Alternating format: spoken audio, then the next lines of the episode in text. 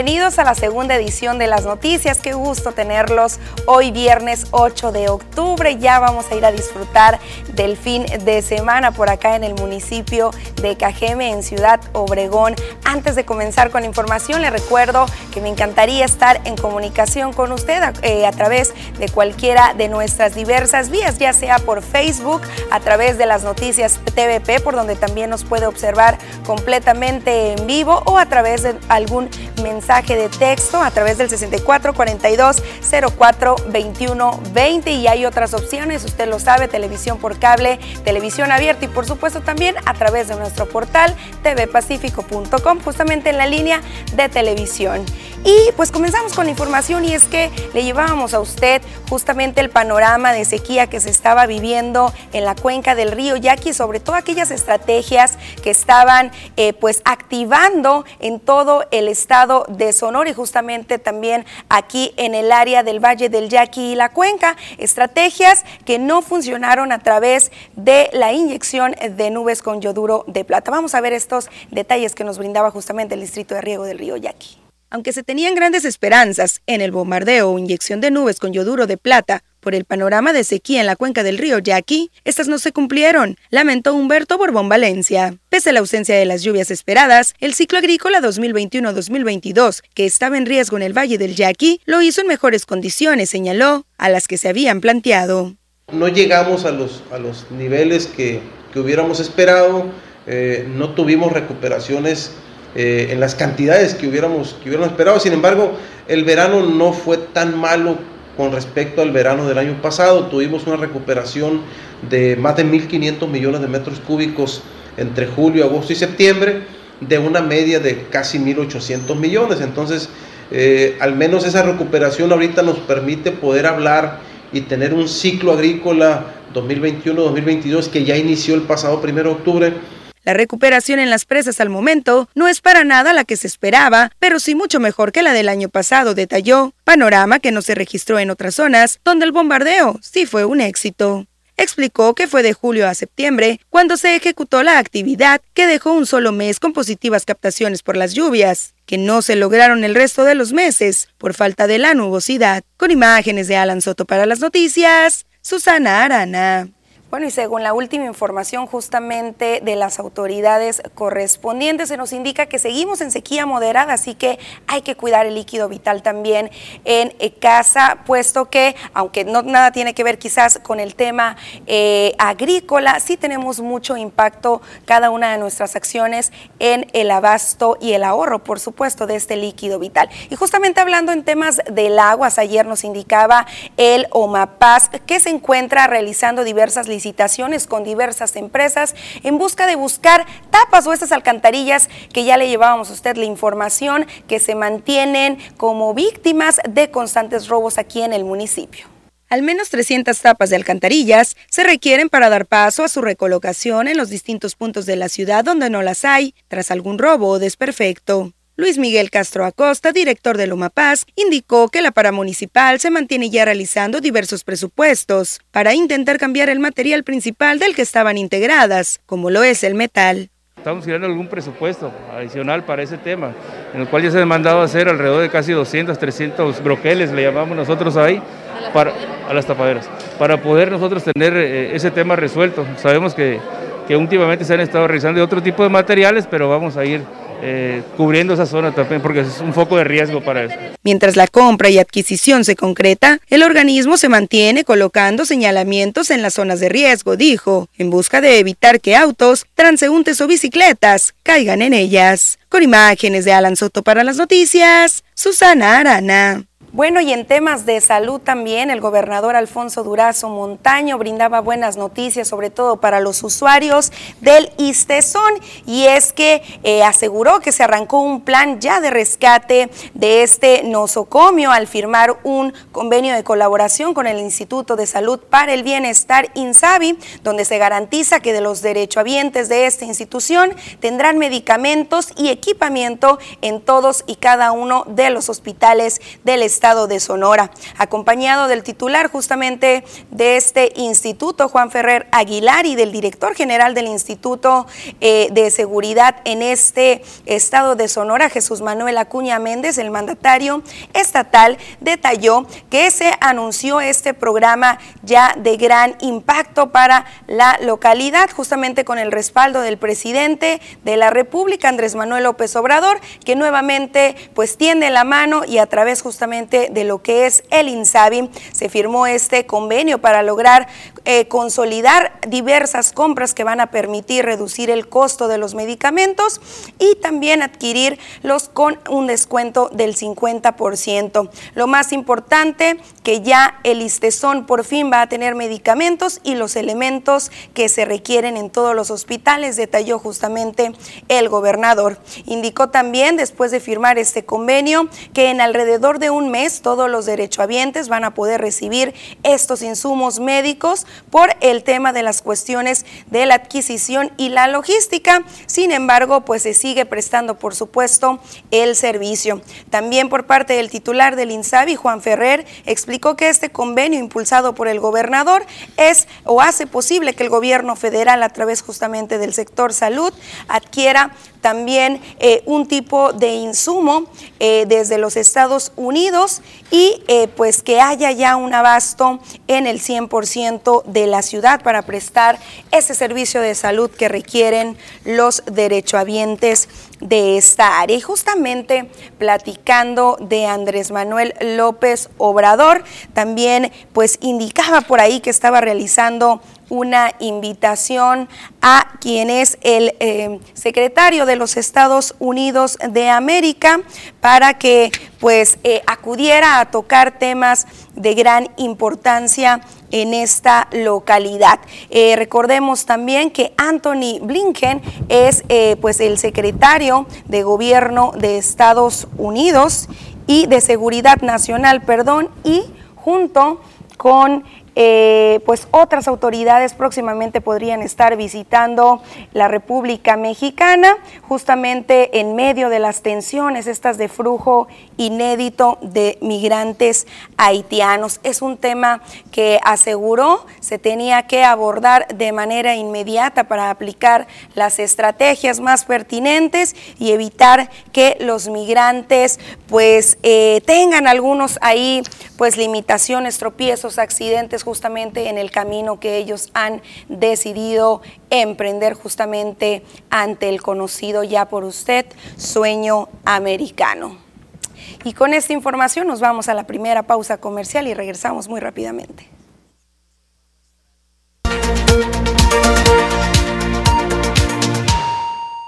Estamos de regreso y tenemos listos todos los detalles del clima con Diana Zambrano.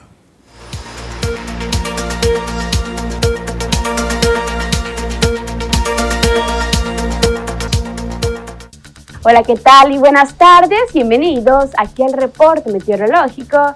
Qué gusto acompañarlos en esta tarde, ya de viernes, por fin fin de semana, y damos inicio con el mapa nacional para conocer las temperaturas actuales en algunos puntos del país, comenzando en la frontera en Tijuana. Actualmente se mantiene nublado con 20 grados. La Paz tenemos condición de cielo totalmente despejada. Guadalajara se mantiene mayormente nublado y para finalizar, en Ciudad de México tenemos temperatura que llega hasta los 22 grados. Pasamos a conocer las temperaturas actuales en nuestro estado, en Sonora, y qué tenemos para el resto de la semana. Comenzando en el sector de Navojoa, actualmente se mantiene con cielos totalmente despejados, al igual que los próximos días, las máximas que van a variar entre los 34 y los 41 grados para Navojoa. Ya en el sector de Ciudad Obregón, aquí también tenemos un fin de semana totalmente despejado y con máximas muy calurosas que van a llegar hasta los 40 grados para el día de mañana. Ya para Guaymas actualmente se mantiene con 36 grados y tenemos máximas que van a variar entre los 29 y los 35 grados para Guaymas. Ya en el sector de Hermosillo, la capital, también tenemos un sábado y domingo muy soleado, máximas ya que van a variar entre los 29 hasta llegar a los 36 grados para el día de mañana. Respecto a la fase lunar, nos mantenemos aún en luna nueva, la salida de la luna a las 8 horas con 36 minutos, la puesta de la luna a las 19 horas con 50 minutos, la salida del sol a las 6 de la mañana con 16 minutos y para finalizar, la puesta del sol a las 17 horas con 58 minutos. Hasta aquí el reporte meteorológico. Espero que tengan una excelente tarde.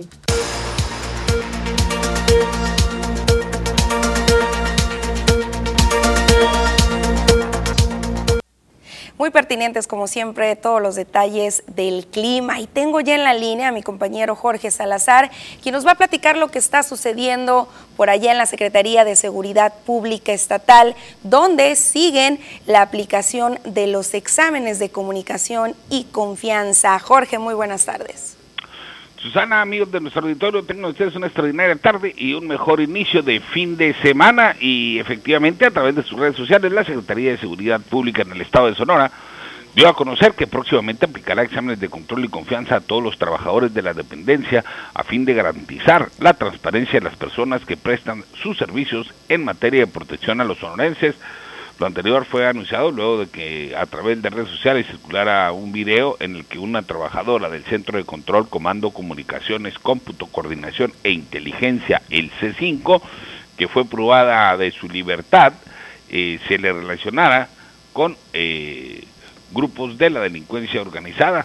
De acuerdo a la información proporcionada por Seguridad Pública a través de su cuenta de Twitter, los exámenes se aplicarían hasta el próximo 2022, pero tras lo ocurrido, el proceso se adelantará y se espera que el 100% del personal hayan sido evaluados para antes de que concluya el 2021. Se va a evaluar no solo a los eh, elementos operativos, sino a todo el personal.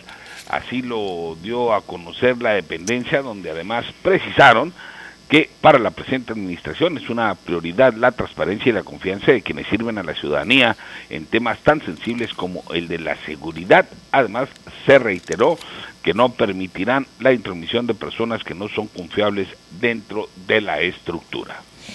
¿Indicó el gobernador qué se iba a hacer o de qué manera se iba a trabajar o laborar con aquel elemento que no lograra esta aprobación? Hasta el momento no se han dado a conocer los pormenores de cómo se va a desarrollar, porque hay que recordar, eh, Susana, amigos del auditorio, que este tipo de convocatorias, eh, pese a que se anuncia que próximamente habrá una evaluación, eh, los elementos de las corporaciones son elegidos al azar al momento de citarlos a practicarse el examen, prácticamente son citados unas horas antes o con un día de anticipación, de manera que pues, si existe alguna irregularidad, pues tomarlos por sorpresa y poder detectar cualquier anomalía. Y piso parejo para todos, todos serán este, sometidos a este examen. Sí, efectivamente. Excelente, Jorge, pues muchísimas gracias. Hay que estar muy al pendientes de cuando inicie ya esta aplicación, que por cierto, ya había una aplicación de estos exámenes, pero a funcionarios de la administración, indicaba justamente el gobernador, que gracias a este examen es como se iban avanzando ya con las contrataciones que tenían por ahí pendientes.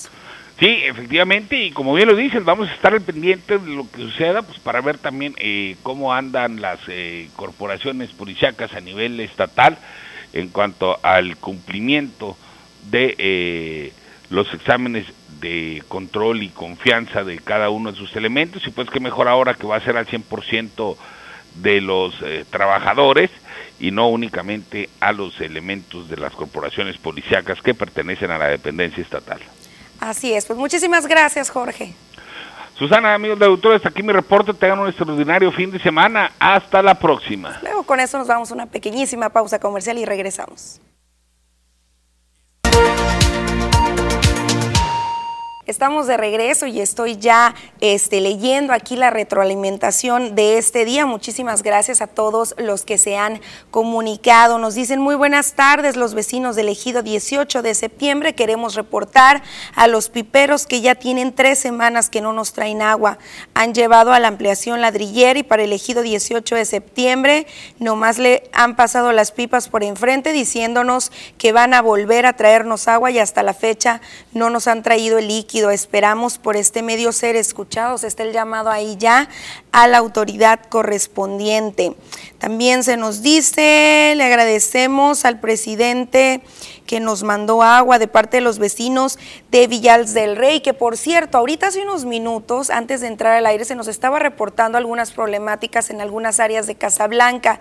Recordemos que desde ayer a las 11 horas se rehabilitó completamente el abasto de agua. Si sigue esta problemática, háganoslo saber, por favor, a través de algún mensaje, infórmenos para ver qué es lo que está ocurriendo de manera directa por allá con la paramunicipal. También se nos dicen, seguimos insistiendo, pero de plano no nos hacen caso. Ojalá que por favor, por su medio, nos den solución al siguiente problema de drenajes tapados en la calle Viena, entre Austria y Paseo Miravalle, en la colonia Villafontana. Ya no sabemos a quién recurrir, hay personas enfermas porque no se soporta la pestilencia. Ojalá que por su conducto nos hagan caso, mucho le vamos a agradecer, vecinos de la calle Viena. Anduvimos por allá también justamente viendo el tema de estos, eh, pues prácticamente socavones, encharcamientos que producen eh, grandes focos de infección. También nos dicen por acá, buenas tardes, para reportar una lámpara es urgente que la arreglen, es muy peligroso estar sin alumbrado. En Urbivillas del Rey, dirección cerrada de los emperadores, enfrente del número 757, entre los emperadores y galeones, por favor. También nos dicen por acá que no está pasando el camión de la basura. No se la llevan completa, se la llevan por partes y no es la primera vez que pasa eh, por la calle Fernando Dorac en la colonia Municipio Libre. Ahí está el llamado también a TECMED, quien es el encargado, recordemos, de pues llevarse esos desechos eh, domésticos en todas las colonias de eh, pues eh, Cajeme. Y tenemos más información del tema de la reforma energética y es que sigue dando mucho de qué hablar estos cambios que quiere realizar el presidente de la República, Andrés Manuel López Obrador, y se nos indica justamente hoy por, la, por medio de la mañanera que realiza todos los días que por parte de su partido no habrá una aprobación como aquella que realizó justamente el partido que estuvo en el poder durante el sexenio anterior. Preocupados por la ciudad en donde radican y por la mejora del tejido social, activistas de Cajeme arrancaron con el programa La Comuna, que a su vez activará ocho programas más, entre los que destacan el ya en funciones, Punto Migrante. Rafael Evans, activista local, explicó que los ocho programas se planean desarrollar a lo largo de un año y el referente al de los migrantes es el primero de ellos. Justo lo que busca es ofrecer datos sobre las personas que pasan por nuestra ciudad, sobre esos migrantes hondureños, guatemaltecos, salvadoreños que van en esta punta migrante hacia Estados Unidos y que por alguna razón este, pasan por nuestra ciudad. A través de una plataforma denominada lacomunacajeme.com se expondrán los detalles de las personas migrantes censadas, explicó, para que sus familiares puedan saber qué pasaron por Cajeme, sus condiciones de salud y otro tipo de información más, como sus destinos. Ofrecer eh, ubicaciones o el posible paradero de algún migrante pues facilitaría a, los familiares de este migrante, pues poder localizarlo, ¿no? Si llegara a pasar algo grave, algo malo, ¿no? Pensando en todos estos problemas y dificultades que existen en el desierto de Sonora, que inicia pues aquí en Cajeme. Con imágenes de Alan Soto para las noticias, Susana Arana. Más adelante todos los detalles de la reforma energética. Lo que veía en pantalla es justamente un programa que acaban de iniciar diversos activistas de esta comunidad, usted lo escuchó, preocupados por lo que se está viviendo en la sociedad, preocupados por esta temática de los migrantes. Recordemos que justamente muchos acuden también por aquí en la bestia, en este tren, o acuden eh, de paso justo en busca de aquel sueño americano. Y muchas de estas personas salen de sus viviendas sin un teléfono, sin mantener una comunicación, sus familias pierden su ubicación y en este caminar, en este traslado, pues pueden suceder muchísimas cosas. Es el primero de los ocho programas que planean activar justamente los denominados La Común y vamos a estar, por supuesto, muy al pendientes de todas las acciones que emprendan a favor del municipio de Cajeme, en busca también de que sean replicados estos programas a nivel estatal y, por qué no, también nivel nacional. Y pasamos a información negativa, es información que nadie quiere pues saber, pero que sigue ocurriendo en todas nuestras calles de manera muy constante y es que suman ya 15 las ejecuciones solamente durante este mes de octubre a lo largo y ancho del municipio de Cajeme. Y justamente eh, durante las últimas horas de este día se han registrado ya una serie de agresiones armadas que han dejado como resultado un par de personas sin vida y una más lesionada, esto en diferentes sectores del municipio. La última agresión se registró aproximadamente a las 10.45 horas justamente de hoy viernes en la colonia Benito Juárez, o mejor conocida como Plan Oriente, en donde fue ejecutado eh, por uno o varios sujetos armados una persona del sexo masculino que fue identificada como Jerónimo.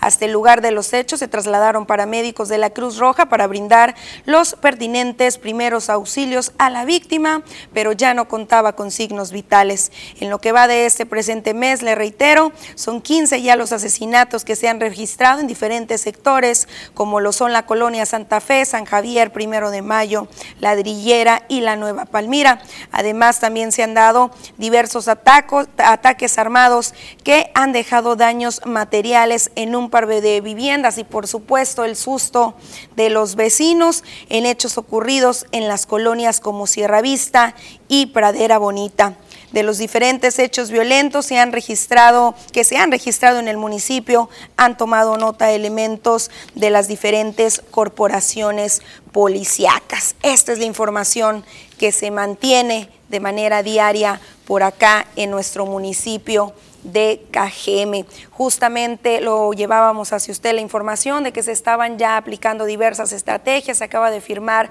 por ahí un convenio de colaboración entre la Fiscalía y la Secretaría de Seguridad Pública y pues se espera por parte de toda la comunidad que pronto rinde y deje resultados positivos. Pasamos una pequeña pausa comercial y regresamos.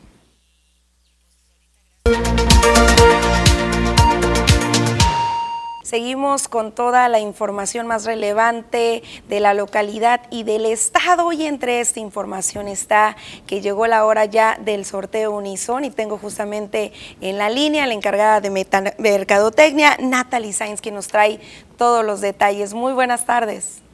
Muy buenas tardes. Pues efectivamente, con mucho entusiasmo, la Universidad de Sonora está iniciando el 122 sorteo Unison, que trae excelentes premios para todos. Excelente. Platícanos cuáles son esos premios. Son 50 premios en total. Eh, estamos eh, con el tercer sorteo de aniversario de los 50 años de Sorteos Unison. Así que vamos a celebrar con esos 50 premios. El primer premio es, son 4 millones de pesos totalmente libres de impuesto y tenemos 49 bolsas de dinero más. El segundo premio es un millón de pesos. 800 mil pesos como tercer premio, 300 mil el cuarto premio y de ahí tenemos cheques de, de caja que van de 100 mil, 20 mil y 10 mil pesos. Excelente. Los interesados en ser parte de este sorteo, ¿dónde pueden adquirir su boleto y cuántos son, de cuánto es el precio? Claro que sí, es 300 pesos es el precio del boleto y los pueden encontrar en todos los puntos de venta de Lotería Nacional y de una manera muy fácil y rápido también pueden adquirirlo en nuestra, en nuestra página que es sorteosunison.mx y pueden solicitar su servicio a domicilio en nuestra plataforma de Facebook sorteo Unison oficial. Excelente, ya es toda una tradición este sorteo y año con año se espera por aquí, eh, pues en el estado. Así es, toda una tradición esos 50 años y pues queremos ver los ganadores, queremos verlos formar parte de esa gran lista de ganadores Unison. Excelente, ¿cuándo estaría eh, desarrollándose este sorteo? El sorteo se va a llevar a cabo el 16 de diciembre y pero les estamos haciendo ahorita el llamado a adquirir sus boletos. Ahorita es la, la oportunidad de adquirir ese número de la suerte, esa combinación de números con las que nos gusta participar y pues los, los boletos ya están a la venta. Excelente. Recuérdanos estos eh, áreas donde podemos adquirirlo y eh, pues justamente el, el, 16 de diciembre, ¿de qué manera se hace este sorteo? ¿Es en base a la Lotería Nacional o cuál es la mecánica? Sorteos Unison realiza sus propios eventos, son transmitidos en vivo en nuestra plataforma de Facebook, que es Sorteo Unison Oficial, y en ese sorteo pues se va a llevar a cabo el 16 de diciembre en punto de las 7 pm. Excelente, sería un excelentísimo regalo por ahí anticipado de Navidad. Por supuesto, yo creo que con cualquiera de las bolsas de dinero podemos iniciar el año libre de deudas con nuevos proyectos con nuestra familia, así que los invitamos a que formen parte de esa gran lista de ganadores Unison y comentarles que los 50 premios son totalmente libres de impuestos. Excelente, pues ahí está la invitación. Muchísimas gracias, Natalie. Por ahí, eh, pues aquellos interesados ya anotaron dónde adquirir su boleto y ya sabe, tienen de aquí al 16 de diciembre para adquirir ese pequeño papelito que nos podría cambiar la vida. Así es, muchísimas gracias y muchísima suerte para todos. Excelente, muy buenas tardes. Buenas tardes. Bueno, y vamos a seguir eh, con sus mensajes, que por cierto, se nos eh, estaba solicitando ahorita, justamente aquí en las puertas de televisora, eh, que si podíamos extenderles un servicio social, una familia que está pues solicitando apoyo para un medicamento, justamente nos dejan aquí la receta, entre los medicamentos es paracetamol, diclofenaco, omeprazol y otros medicamentos más. También se nos indica que estas personas acudían a recibir atención médica aquí a la ciudad y ahora no cuentan eh, con los recursos para trasladarse a Guaymas. Se nos indicaba que van a estar en el área de la central camionera por si alguien gusta eh, pues solidarizarse con ellos. Les extiendo los números de teléfono 62 21 71 24 84 y 62 21 21 72 44 25 con la señora Georgina. Ya lo sabe, si alguien quiere pues extenderles la mano a esta familia que acudió a recibir atención médica, pues eh, por ahí estarán en la espera justamente de eh, pues los cajemenses. Y vamos a leer más mensajitos de texto que nos dicen, buenas tardes, eh, ¿cuándo pondrán la vacuna de 18 a 29 años en Cocorit de AstraZeneca, la segunda? Justamente mañana, eh, sábado 9 de octubre, domingo 10 de octubre, es cuando la jornada de segundas dosis con este biológico se estará llevando a las áreas rurales, a las comisarías y delegaciones, pero esto es para las edades de 30 a 39 años. Sin embargo, eh, después, terminando esta jornada, que por cierto estuvo muy calmada, a mí me tocó hoy acudir allá al Politécnico a recibir mi segunda dosis y pues estaba eh, ni 50 personas, estaba muy fluido, nada de filas y se nos tienen, se nos han dado reportes que también se ha mantenido tranquila. Recordemos también que ya está vacunado el 98% de la población con sus dos dosis y que solamente faltaban alrededor de 6 mil personas por recibir su biológico. Después de esta jornada que culmina justamente el día domingo, estará anunciando la Secretaría del Bienestar las nuevas fechas para aquellas personas consideradas como rezago o aquellas personas que les faltan otras dosis también de algún otro biológico que no sea el que se está el que se estará aplicando este fin de semana y el que se va a dejar de aplicar el día de hoy. Con esto nos vamos a una pequeña pausa comercial y estamos de regreso en pocos minutos. ¿Qué tal amigos de las noticias? Muy buenas tardes, tengan todos ustedes. Bienvenidos a la información deportiva en esta tarde. Vamos a arrancar con la información de la Liga Mexicana del Pacífico porque el día de ayer Yaquis y Mayos inauguraron otra vez la temporada. Ahora en la casa de los Yaquis de Ciudad Obregón, el conjunto de Ciudad Obregón ganó 5 por 0. Había ganado el día anterior 2 a 0 y bueno, de esta manera blanquean en par de ocasiones a los Mayos. 18 entradas para el picheo de Ciudad Obregón, invicto hasta el momento entre Héctor Velázquez, Luis Escobar y el bullpen que ha estado sensacional del equipo de Yaquis. Vamos a ver cómo se comporta en la serie frente a Tomateros. Ceremonia inaugural, espectáculo, todo listo entonces para la primera serie. Yaquis eh, ante Tomateros, Venados recibiendo a los Mayos de Navojoa Estas son las dos series en las que las tribus van a jugar en lo que será en la primera serie del rol regular de la campaña 2021-2022. Continuamos con información, vamos a las series divisionales de la Liga Americana porque el día de ayer los Astros de Houston pegaron primero, iniciaron con el pie derecho en la postemporada. Así con este cuadrangular solitario de el señor Álvarez. Así ponía el 6 por 0 frente al equipo de Medias Blancas de Chicago en un partido donde ganaron 6 por 1. El equipo de los Astros poco a poco acercándose ya a lo que puede ser la serie de campeonato de la Liga Americana. Le dieron al picheo de Lance Lynn, le dieron al bullpen y por supuesto esperando el día de hoy a cómo se den los resultados en los diferentes frentes en las grandes ligas. Continuamos con información. Seguimos en la Liga Americana porque el conjunto de Medias Rojas de Boston cayó 5 por 0 frente a Tampa Bay. Randy Arozarena con esta clase de tablazo. Allá la metí en el tercer piso del Tropicana Field. Este hombre, el cubano, mexicano también, desplegaba esta ofensiva bárbara. Qué manera de hacer este tipo de trabajo, estos swings, y así le daba la vuelta al cuadro en el Tropicana Field, ponía y pone a soñar al equipo de Tampa, a los aficionados, y vamos a ver cómo se comporta más adelante el equipo de Tampa. Continuamos con información, vamos entonces con el equipo brasileño en, el fútbol de la Conmebol, y es que la verde amarela sigue invicta en las eliminatorias de Conmebol. Su siguiente víctima acaba de ser el equipo de Venezuela, 3 a 1 de la mano de Neymar y compañía. El conjunto de Brasil sigue invicto y poco a poco está muy cerca de conseguir el boleto a Qatar 2022 a la próxima Copa del Mundo. El equipo brasileño sería de los primeros conjuntos calificados debido a que está teniendo una eliminatoria magnífica dentro de este año y por supuesto están esperando ya la celebración de la Copa del Mundo el próximo mes de noviembre, diciembre del 2022.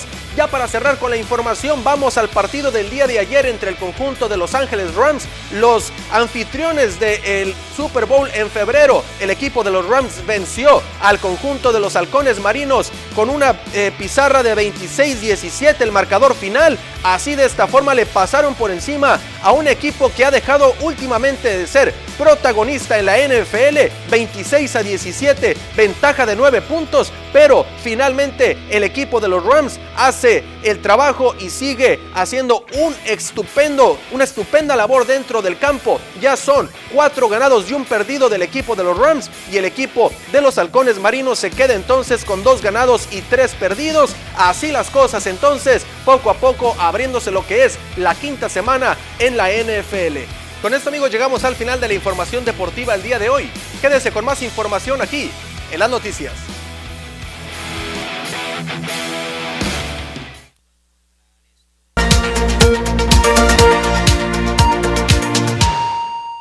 Seguimos con más información y tenemos ahora sí todos los detalles del tema tan polémico, sobre todo en redes sociales, de la reforma energética. Justamente hoy detallaba Andrés Manuel López Obrador, recordaba que esta eh, pues reforma, las modificaciones que se le están realizando están ya en el Congreso de la Unión y que será en los siguientes días cuando se tocará el turno de eh, pues la aprobación o no, pero mientras tanto aseguró que detrás de esta reforma no hay acuerdos ocultos ni una moneda de cambio como lo han hecho otras fuerzas políticas. No hay este, ninguna negociación, no hay moneda de cambio, eso nosotros no lo hemos hecho y no lo haremos. Aquí cada quien tiene que asumir su responsabilidad. Los legisladores tienen que representar al pueblo. Bueno, y en otro tipo de información, justamente hoy nos indicaba Cecilia Patricia, eh, la titular del colectivo Buscadoras eh, de Sonora, que eh, pues están ella y todas sus compañeras alistando ya una huelga de hambre que llevarían hacia la fiscalía, justamente a las afueras, esto como parte de su exigencia de atención por parte de las autoridades correspondientes. Recordemos que Cecilia ha sido amenazada en diversas ocasiones, amenazada de muerte y que ha tenido que salir de Sonora, su estado de origen, el estado donde emprendió diversas búsquedas, inclusive el colectivo, en el intento de dar con el paradero de sus hijos. Tras ser amenazada, tiene que resguardarse fuera del estado de Sonora. Desea volver y desea también que las autoridades le presten atención no solamente a ella, sino a sus compañeras también de colectivo que han tenido que suspender sus operativos de búsqueda justamente por las amenazas constantes de las que han sido víctimas. Vamos a escuchar un poquito de lo que nos platicaba. Pues la huelga que queremos hacer más que nada es para que volteen a ver, a ver hacia nosotras porque están muy ausentes de, la, de lo verdadero que estamos viviendo las víctimas de una desaparición y más que nada mi situación que está pues de verdad es muy doloroso vivir con la ausencia de mis hijos y todavía sentirme atada de pies, atada de manos sin poderlos buscar y que las autoridades estén muy ausentes de hacer las investigaciones que tienen que hacer para dar con las personas que me están amenazando. Entonces, para eso vamos a hacer esto, para visibilizar, para que la gente vea, para que la gente escuche en realidad lo que estamos viviendo las víctimas de una desaparición forzada.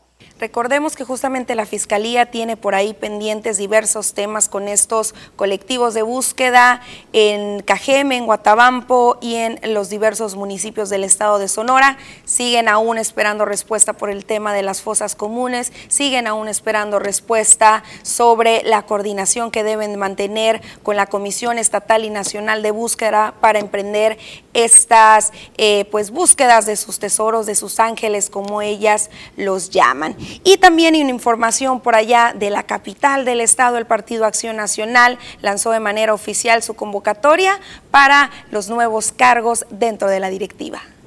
La Comisión Estatal Organizadora del Partido Acción Nacional, PAN, emitió una convocatoria dirigida a la militancia a fin de que participen en la renovación de la presidencia y secretaría general de este instituto político para el periodo 2021-2024. Al respecto, Carlos Tapia Asteazarán comentó que a partir del 7 de octubre se reciben las cartas de intención de quienes desean participar en la contienda, mismos que contarán con un periodo de 23 días para recolectar firmas de apoyo entre el panismo de la entidad el presidente del comité organizador del proceso interno para renovar la dirigencia de Acción Nacional en Sonora explicó que la fecha límite para el registro de planillas será el 30 de octubre, la promoción del voto del 5 de noviembre al 4 de diciembre del presente año, para concluir con la votación el día 5 del mismo mes. Tapia Astiazarán agregó que la convocatoria, lineamientos y anexos correspondientes se encuentran publicados en los estrados físicos del Comité Directivo Estatal, así como en el sitio electrónico www.pansonora.org.mx en el apartado Estrados Electrónicos, diagonal elección CDE 2021. Finalmente aseguró que la elección se realizará mediante el voto directo, libre y secreto de las y los militantes que al 5 de diciembre del presente año tengan una antigüedad mínima de 12 meses y aparezcan en el listado nominal de electores definitivo expedido por el Registro Nacional de Militantes. Para las noticias, Jorge Salazar.